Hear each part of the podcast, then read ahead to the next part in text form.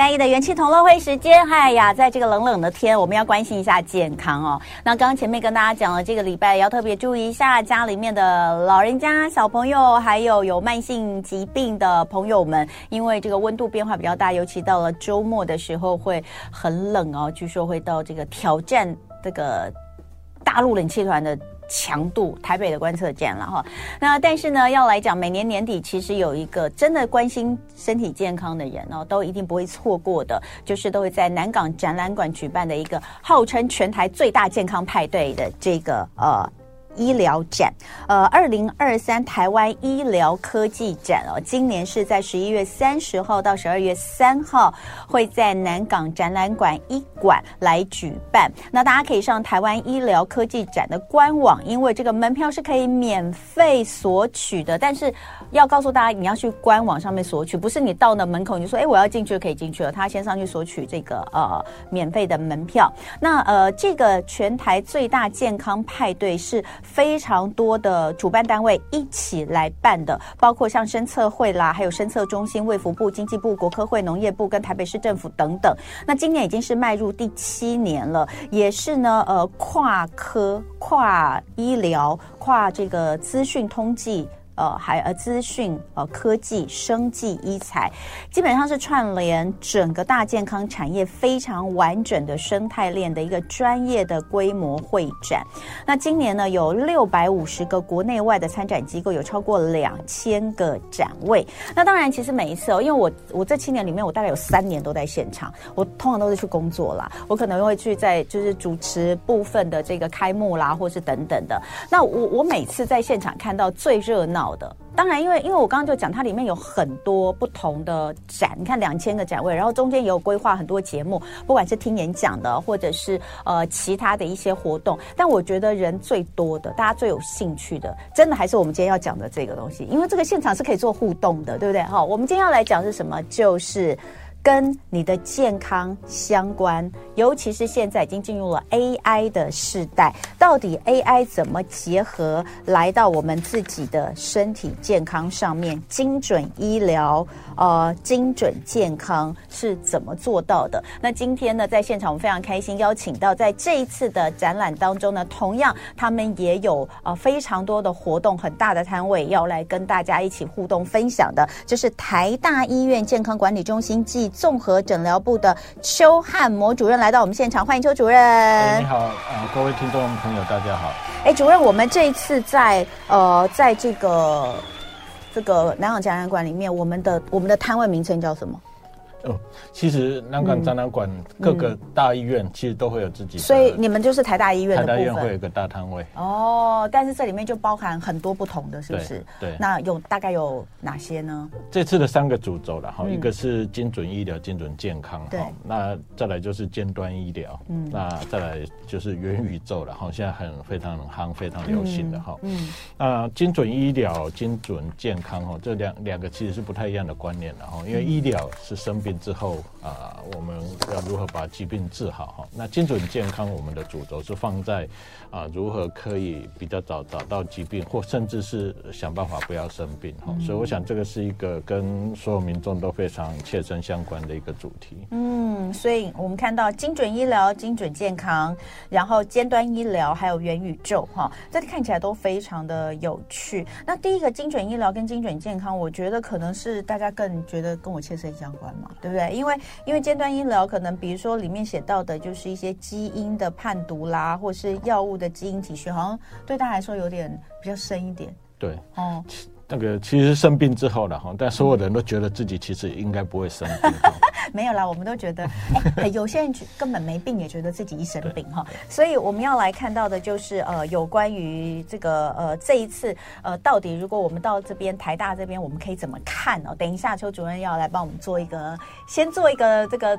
引导哦，让大家知道去那边有什么看。那不过我还是要先来介绍一下，呃，邱主任。邱主任在台湾算是肠胃科的权威医师，但是在预防医学上也是琢磨非常的多哈。所以我们来看哈，就是真的，我们访问过非常多医生哟。我有很多很好朋友，他们其实真的是呃从西医的领域跨到预防医学、整合医学。那到底当时是什么样的一个机缘，会从肠胃科，然后决定再去研究这个整合或是预防医学部分？对啊、呃，因为我们在临床上哈，事实上啊、呃，看一个病人，顶多也是啊、呃、救一个病人哈，嗯、那甚至有时候还不一定救得了哈。对，所以啊、呃，我们会思考看看有没有办法做啊、呃、其他的一个 approach 哈，其他切入点来啊、呃、解决这个呃健康上重要的一个议题。那呃，其实大家都知道，现在台湾呃人口在老化，嗯啊、呃，最近非常啊夯、呃、的一个议题，就是说呃台湾的。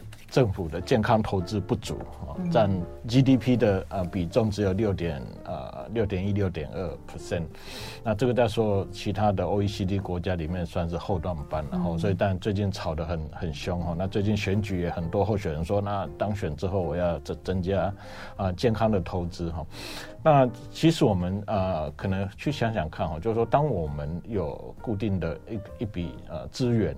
那我们要去做民众健康的照护，其实一定是做预防，呃，它可以省比较多的钱哈。因为医疗我们是在照顾高危险区已经生病的人，或是快要生病的人。那毕竟这样的人可能在整个人口里面只有占呃三个 percent、五个 percent 或顶多十个 percent。但是当你让整个族群位移往比较低风险的方向走，嗯，其实就算他们风险相对低，但是可能你救到的人命可能是更多哈。所以用这种角度去思考，其实我们呃临床医师现在应该是要走出诊间，嗯，那去做一些预防的事情。那尤其有些疾病是非常适合做预防哈。所以我们我们肠胃科像大肠癌，大肠癌它是一个可以。啊，不只可以预防死亡，也可以预防发生，所以那时候我就会想要呃，在这个部分多多一些琢磨或多一些投入。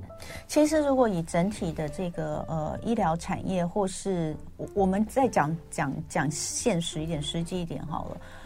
其实，如果是以国家的这个财政来来看的话，其实也应该放在预防医学上面。当然，这当然是这样。你想想看。如果你能够投注一些呃资源，投注多点资源在预防医学上，其实你你你可以在早很多东西在早期。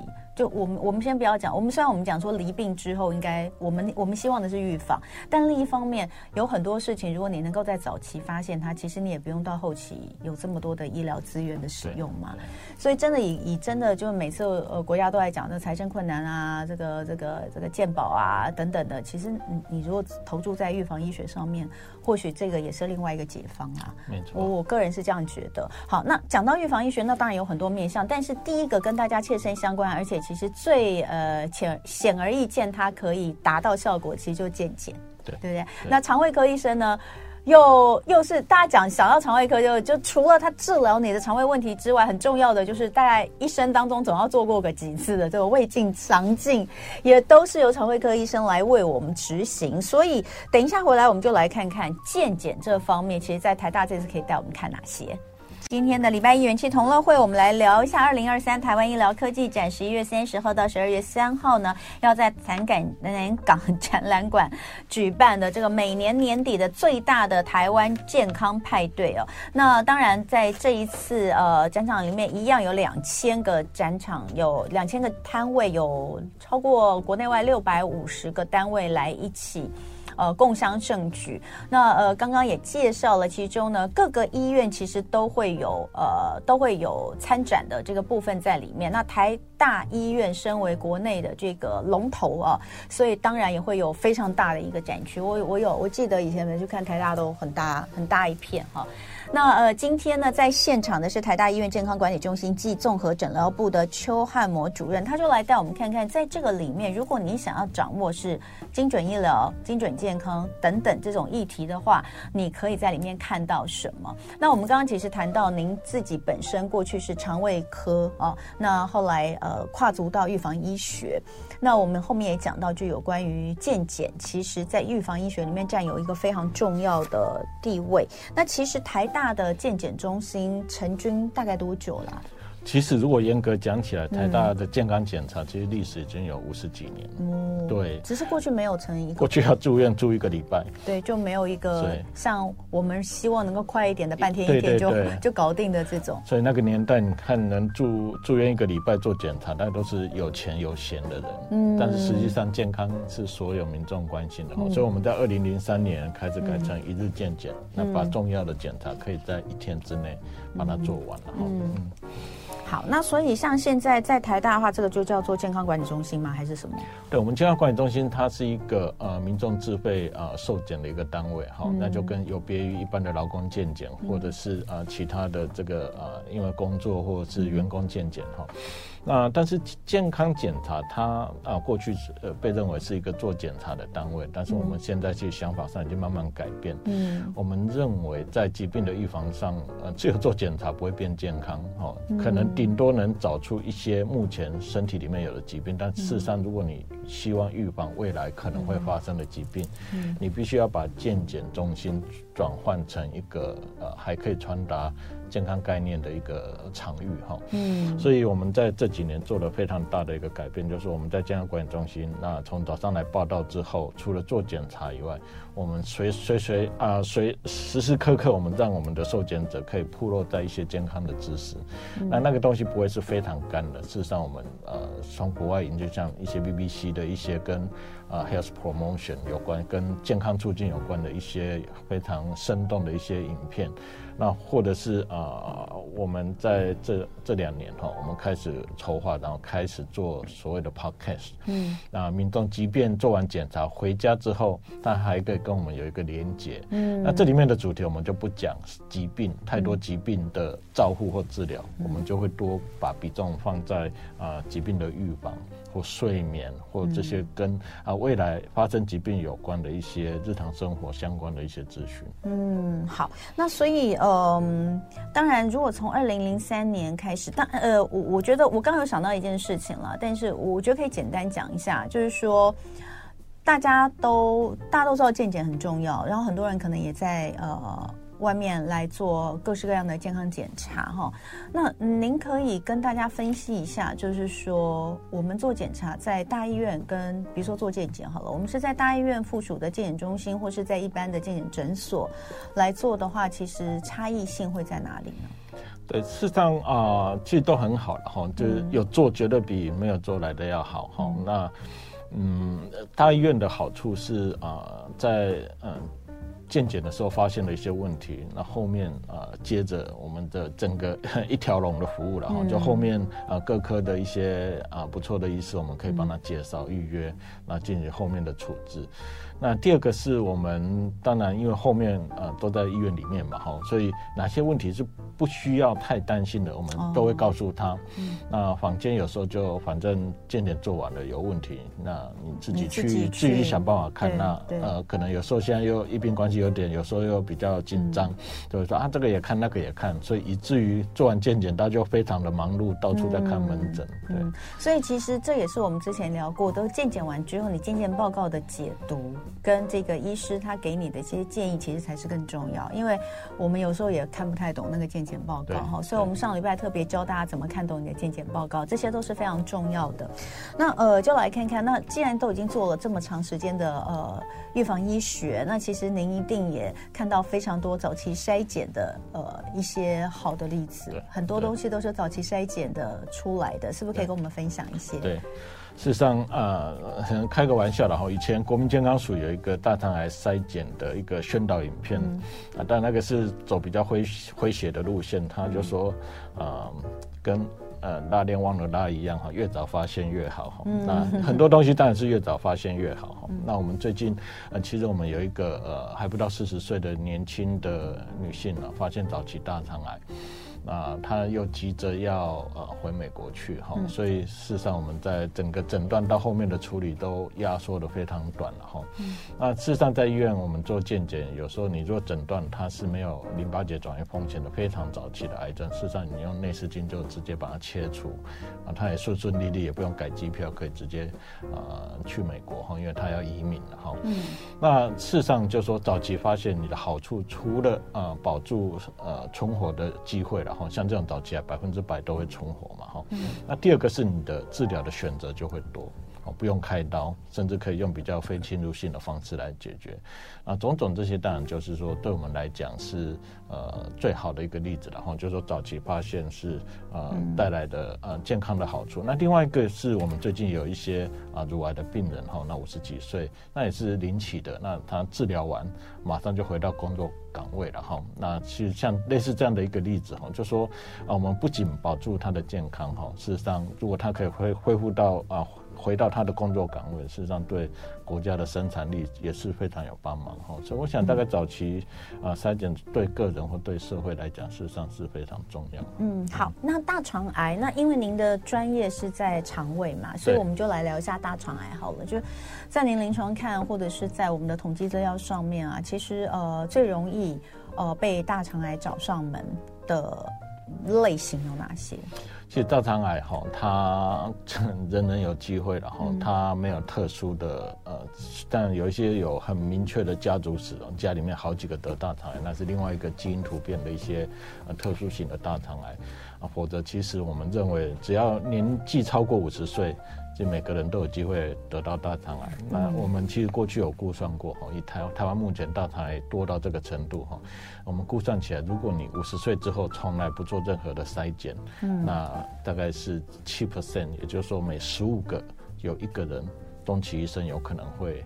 啊，得到大肠癌，嗯、所以啊，事实上跟我们常在讲，跟缴税一样，事实上大肠癌的筛检，用腹便潜血检来做筛检，那这个是应该要养成习惯哈，因为当疾病多到一呃这个程度的时候。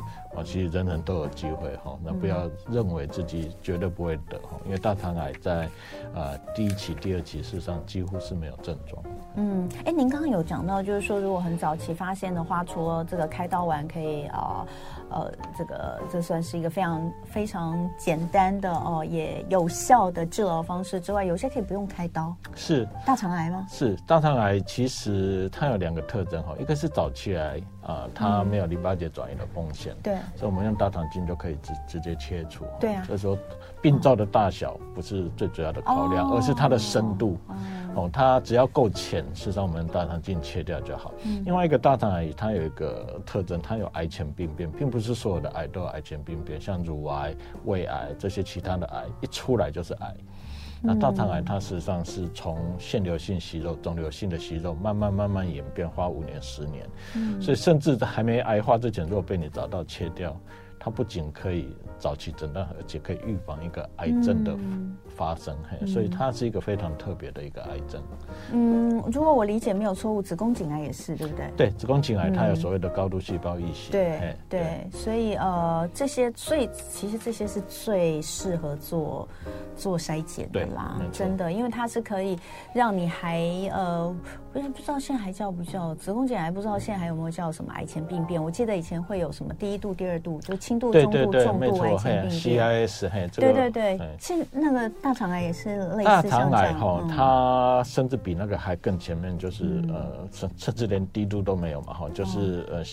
呃，肿瘤性，那是良性的，良性的肿瘤，对对，对。哦，好，所以呃，大肠癌的部分，呃，照主任的说法，就是也没有什么特别的要跟大家提醒，说你这样子容易得大肠癌，就是每个人终其一生，其实都有一些机会哦。就如果你活得够久的话，那我们都会觉得，其实这好像应该是西方人啊，因为他们的饮食文化等等的，要比我们要严重。但其实现在，呃，台湾的大肠癌真的比例不低哦。对。因为以前我们都认为是西方人的专利了哈，实实际上你如果去看世界卫生组织的统计哦，现在大肠癌有超过呃一半，超过五十 percent 是来自亚太地区哈。哎，为什么会这样？嗯，因为我们在呃过去这二三十年，其实亚洲经历了非常快速的一个呃现代化跟生活西化哈。嗯、那这种情况下，实际上大肠癌会增加，因为大肠癌的危险因子就跟呃不运动、呃、跟呃这个动物性脂肪摄取过高、肥胖这些有关系。那这些都是在不管台湾或者呃邻近的日本、韩国、嗯、一样，都是在过去这二三十年增加非常多的一个状况。嗯好，那如果从日常生活当中来预防的话，你会怎么去跟你的呃患者来分享？对，那除了刚才讲的这些啊、呃、筛检，筛检我们叫做次级预防哈，就是早期啊、呃、抓到病灶哈。嗯、那还有一个叫初级预防，初级预防事实上就是跟良好的生活习惯哈。那大肠癌我们啊、呃、觉得呃最好的生活习惯，第一个是运动的习惯哈。那、嗯、有运动习惯的人呢，呃比较不容易长啊这个息肉了哈，大颗的息肉，或是那当然大颗息肉不会长，就不会有后面大肠癌的问题。那再来就是呃动物性脂肪或是热量的摄取不要过高，因为肥胖会让全身呃呈现一个发炎的状态哈。那包括肠的黏膜，嗯啊这个东西就会造成啊肠癌的一个温温床哈。嗯，那再来就是说呃多吃蔬菜水果哈，或者一些我们所谓好的抗氧化食物，嗯、那些可以降低我们身体的一个发炎的一个状态。嗯，所以我们大概会朝这几个方面鼓励啊民众去多啊多多琢磨。嗯，那呃当然就是其实以台大来说，因为大家知道，就像我们刚刚讲，台大医院是呃业界龙头啊。所以看的病人数以样本数来说，真的是有够多哈，非常的多。那大概在这些年，其实你们也发现，大家对于健康的自我掌握真的越来越好。对，所以你们说，如果真的要健康，靠政府真的不如靠自己，对不对？有一张图表，其实是可以显示出现在大家对于呃健康自己的一个看重性，对不对？嗯。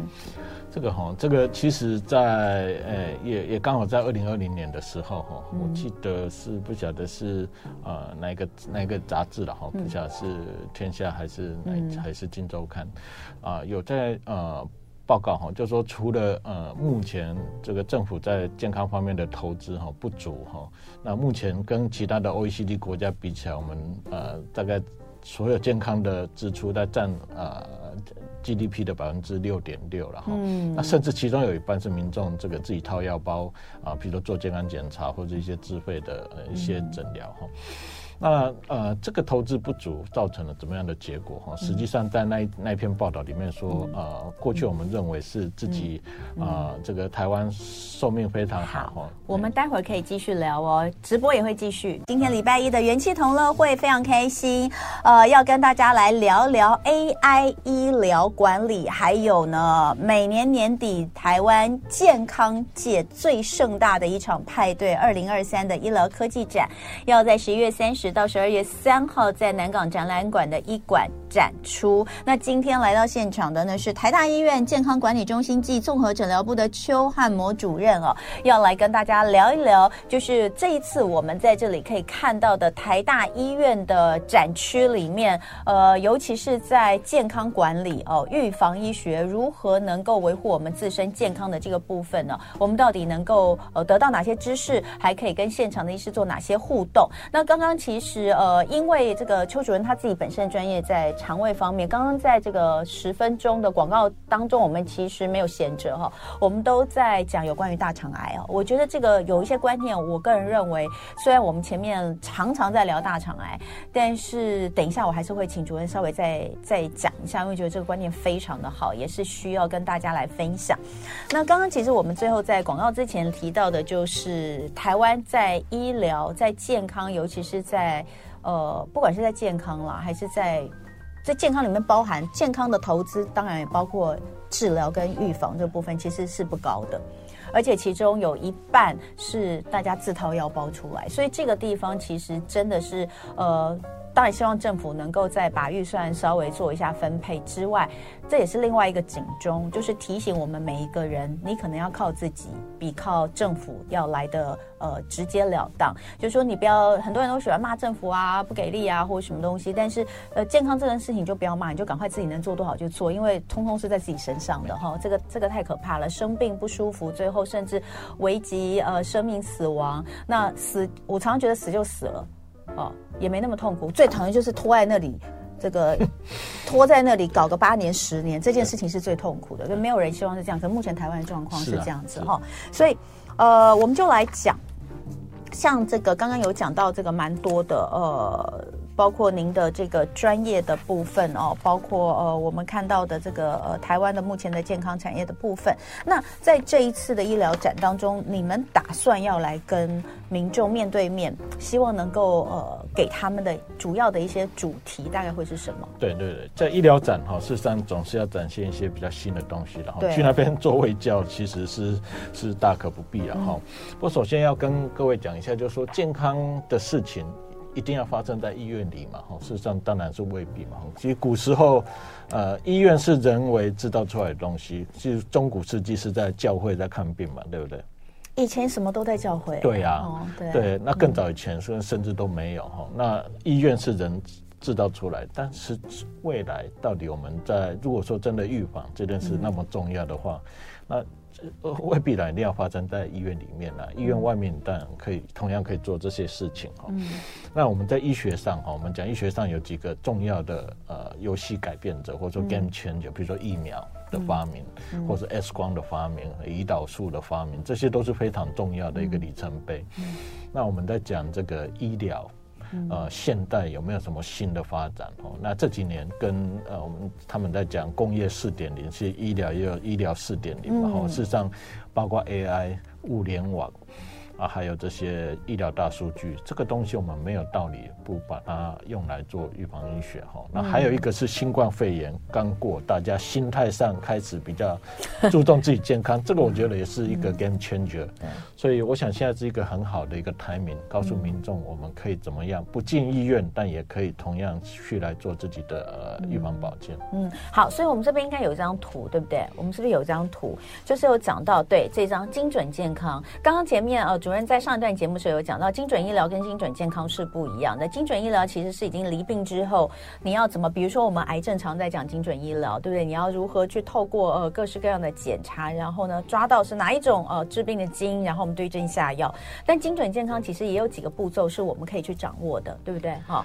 对这个呃精准健康哈，第一个在从了解自己开始做起了哈。当然做检查是了解自己的第一步哈，但只有做检查不会变健康，刚刚已经讲过哈。所以各位在这张图可以看得到，左下角只有做检查不会变健康，改变自己从今天起哈。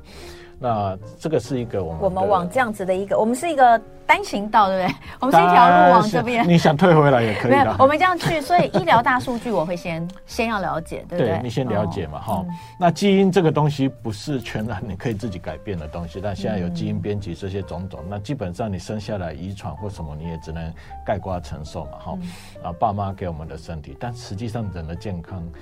百分之五十以上是后天造成的哈，嗯、那尤其在五十岁之后的身体，你自己要负一大半的一个责任了哈。嗯、那再还有当然环境，你处于怎么样的环境，你这当然是一个原因哈。那第二个是你每天的所作所为，嗯、这个都会影响到你的健康哦。嗯、那所以我我在想说，我们未来的健康恐怕要跳脱医院哈。我们自己在日常生活，每天每天事实上有非常多的事情可以做。嗯，所以这个医疗大数据你要了解，然后呢，呃，因为这样子你可以进一步的去呃预测自己的疾病风险。好、呃，这个也是现在我们可以做得到。那当然，你知道了自己可能有什么样的疾病风险，像我们现在常常说遗传，但我后来发现，其实以癌症来说，好像不是每一种癌症遗传在在在这个里面占的比例都这么高。所以你可能要了解很多，了解自身的状况之后，哦。呃，往比较高的这些风险的疾病，我们要有一些健康行为的介入，对，对不对？对。那这个健康行为介入可能包含哪些呢？事实上，运动就是一个非常好的一个例子了哈。嗯、那其实现在都有所谓的穿戴式装置哈。嗯、那就算没有穿戴式装置，你好歹有手机嘛哈，嗯、都可以记录每天你走路的步数，嗯、这些数字事实上都会影响你的健康。嗯。那我们希望呃这些数字你也在收集，嗯、那何不把它用在啊、呃、我们的这个健康促进方面？好。好。那再来，我们就来看这个第二步，叫做疾病风险预测。这个东西做得到吗？这当然是可以做得到。好，那我们台大健康管理中心其实过去这些年，大概已经有超过十万人做健康检查哈。那这些人事实上就是所谓的亚健康，还没有生病，那里面少少数人有侦测到早期癌或者一些疾病，那毕竟它就是代表一个我们这个芸芸大众的一个呃族群哈。那我们从这个呃大数据里面，我们就可以啊、呃、来预测他历年来做检查，后面变成糖尿病，或者后面有变成某种疾病，那我们可以做一些预测。嗯，对。好，所以现在有我看到您的团队现在在台大健康管理中心这边做的疾病风险预测模式里面有五个正在最重要的了哈。那这边可能还是要跟主持人先讲一下，就是说以开发国家最重要的。呃，我们叫早夭，或者说提早死亡的原因，嗯、事实上最重要都是呃所谓的非传染性疾病。然后，嗯、虽然疫情引起大家的注意非常的呃大了哈，但是实际上疫情过后，我们还是得回归到我们的非传染性疾病。那非传染性疾病里面最重要第一个就是糖尿病。嗯，糖尿病事实上还会影响到心脏，还会影响到癌症风险种种。再就是肺病，啊、呃，心脏病，还有刚刚讲的癌症，嗯、这四个是最最重要的一个。非传染性疾病也是威胁我们啊、呃、死亡，大概占了百分之七十的比重，嗯、所以我们大概在啊、呃、疾病预啊、呃、这个预测模式，我们会把重点摆在这些重要的呃、嗯、这个非传染性疾病。嗯，但我看到还有一个帕金森氏症。哦，对对对，这神经退化相关或是失智，这个也是我们接下来啊、呃、放很大的一个比重哈，因为我我上次问我们的医学生说，你比较怕得癌症还是比较怕？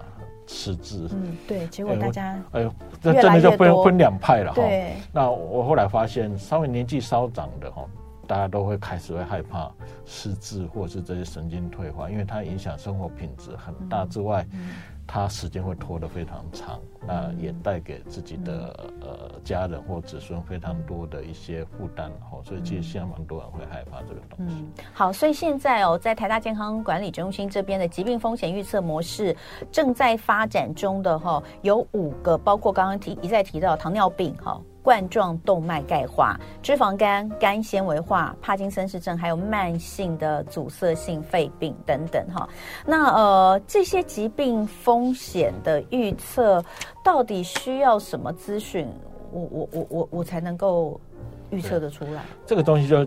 就是回过头来问说，一个人他会生病，哦、或是一个人可以维持健康，到底哪些因素是最重要？哈，那其实呃，先前有很多研究告诉我们，其实基因或遗传大概占了三成左右，那其他大概就是牵涉到医疗哈，就是我们讲到医疗，大家都觉得医疗万能，医疗治百病，事实上医疗的贡献大概也是占百分之十左右而已。是，对，其实不生病才是王道，所以。这时候，我们的生活，呃，这这个日常生活的一些健康行为就非常重要。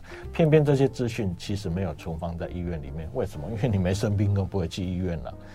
那跟你健康息息息息相关的资讯，事实上是在你的手机里面，可能在你的 Apple Watch 里面。嗯嗯嗯。那这个东西你若不利用的话，你的预测事实上就会啊非常的失准。嗯，那所以。你们如果要帮大家来做这些东西，你必须要有他们的这些资料啊，你必须要有我们这些资料，对，对不对？对，所以你到底会是怎么样的一个 work 的方式？对，就说呃，当然你有做过健康检查，你会有一个呃初步的资讯哈，对一个一个一个背景的一个资讯。那我们在这个资讯之上，可以帮你做更准确的呃预测了哈。比如说你已经呃血脂肪高，或你血糖也已经偏高，嗯、但就影响你未来罹患某些疾病的一个风险。但是接下来就说，呃，所谓的病病人或是呃个人生成的这些健康的资讯，那这个东西呃，现在法规也越来越呃松绑哦。事实上，如果可以提供给啊我们这样的一个系统或平台。那将来我们就可以利用这些资讯，而且是每天或是每周收集到的资讯，来帮大家做一个、嗯、呃疾病的预测。嗯、那中间你可能会有一些好的行为啊，可能吃的比较健康，或是啊、呃、有在运动啊，那这些参数进来，你就会看到你的这些疾病的风险，哎、欸，就下降，你就会感觉说你做这些啊健康的事情，对你自己健康是有帮忙的。我们看一下好不好？刚刚有给我这张这张图表嘛，就是呃哪些呃资料其实是。可以帮我们帮助我们这个预测出这个疾病风险的预测哈。那呃，像是我们一般呃，下一章，下一章，下一章，什么因素会影响您的健康？应该还有一张哈。那呃，好，这个地方哦，就是您刚刚讲的哈，百分之二十是医疗保健而已哦，这真的跟我们原本预期的好 不太一样。这我才说为什么不要想要靠医生呢？医生只能帮你百分之二十。好，就如果说我们用一百 percent 来看的话，呃，你以为的这个会影响健康的医疗保健部分，其实只占百分之二十。然后健康的行为占了百分之三十啊，呃，生活环境占百分之十，所以其实大家有人说，呃，这个环境好或坏，其实其实是有影响，但是没有那么多。然后百分之四十跟你的社会经济因素有关，包括我觉得这个真的是最重要，教育、工作形态、家庭跟社会支持的网络哈，呃，收入。社群安全这些都有关系。那健康行为包括抽烟、饮食、运动、饮酒、性行为这些。所以你看，如果以健康行为跟社会经济因素加起来，就占了百分之七十。这些东西其实好像是我们自己掌握度比较高的耶。根本没有在医院里面。对呀、啊。对，所以这也是为什么我们要发展这样的一个平台。嗯。嗯，所以就是说，这些资料可能是等于说我取得。我自己有，然后我放上你们平台。对，好，我们待会继续聊。今天非常非常开心哦，我们请到是台大医院健康管理中心暨综合诊疗部的邱汉模主任来跟大家聊聊精准健康这件事情到底要怎么做到。那呃，刚刚哦，就是被我问出来了哈，我就说，呃，因为台大现在非常努力的在做这个呃健康管理中心，其实是希望建构一个真正对大家。的健康能够预测你疾病风险哦，让你可以及早的来针对一些部分来做一些准备，这样的一个平台。可是这个平台它需要的最重要的资讯，却是在健检里面我们其实取得不了的资讯哦。所以刚刚其实我在私底下说，那你是不是赶快做一支表，大家做戴在手上，就可以跟你的这个呃台大的这个健康管理中心的这个平台来做连线？呃，主任说不用啊。要重重点是我如果有一个类似像 App 的东西，我可以在所有的装置上，你甚至不用表，你有手机带在身上。那所有平常我们每天，比如说呃走多少步啦，或者是你的呃心跳啦等等的这些资讯，呃，它其实是可以同步的来做做上传、做取用，而不用另外隔另外输入。那它就等于是每一分每一秒，其实都在监监都在得到你的这些真正的对自己健康有帮助或是有关的这些真正的医疗数据。来为你做一个风险的评估，是不是这样讲？没错，嗯，而且呃，有这种物联网的一个架构哈，有一个更好的一个，就是说，呃，我不讲，大家可能都有玩过这个 Pokemon Go，对，那个就是把呃，那时候新闻就说有些老人家为了要抓宝，走了非常多的路，无形中事实上就在运动哈。所以其实这这种呃平台还有一个方法，就是有一个好处，就是说，啊、呃，它可以让这个好的生活习惯或预防医学变成一个游戏。嗯、欸，这个是一个非常重要的一个。嗯，好，那呃，当然这个是蛮可期的，现在还在发展中吗？哎、欸，目前我们正积极的发展中，哦、那在适当的时候会推出来让大家。所以在这一次的这个呃医疗科技展当中，你们也会跟大家分享你们现在做到的一个啊状况部分了哈，因为有些东西。我们大概还在正在进行中哈，但没办法。不过我想这个观念是非常重要然后。那就说告诉大家，啊，其实不用靠政府，我们也可以做很多事情。那自己要投资自己的健康，健康不是负担或是花费，是投资。你要投资自己的健康，这个是很重要的观念。嗯，好。那 AI 在医学运用上的实力，你们也会在现场有讲题来跟大家分享吗？对，我想啊，大概很。这次的医疗展大概有一大半的摊位，大家都在讲这件事情，然后所以大家希望可以到处逛逛看，然后那其实呃 AI 已经在不知不觉中已经进入我们的医疗的场域了哈。那其实国外现在也有些像乳房摄影，让电脑呃来做诊断，然后嗯避免这个啊判读人员的一个呃能力会有所差异了哈。那我们现在也在啊做内视镜，比如做大肠镜的时候有 AI。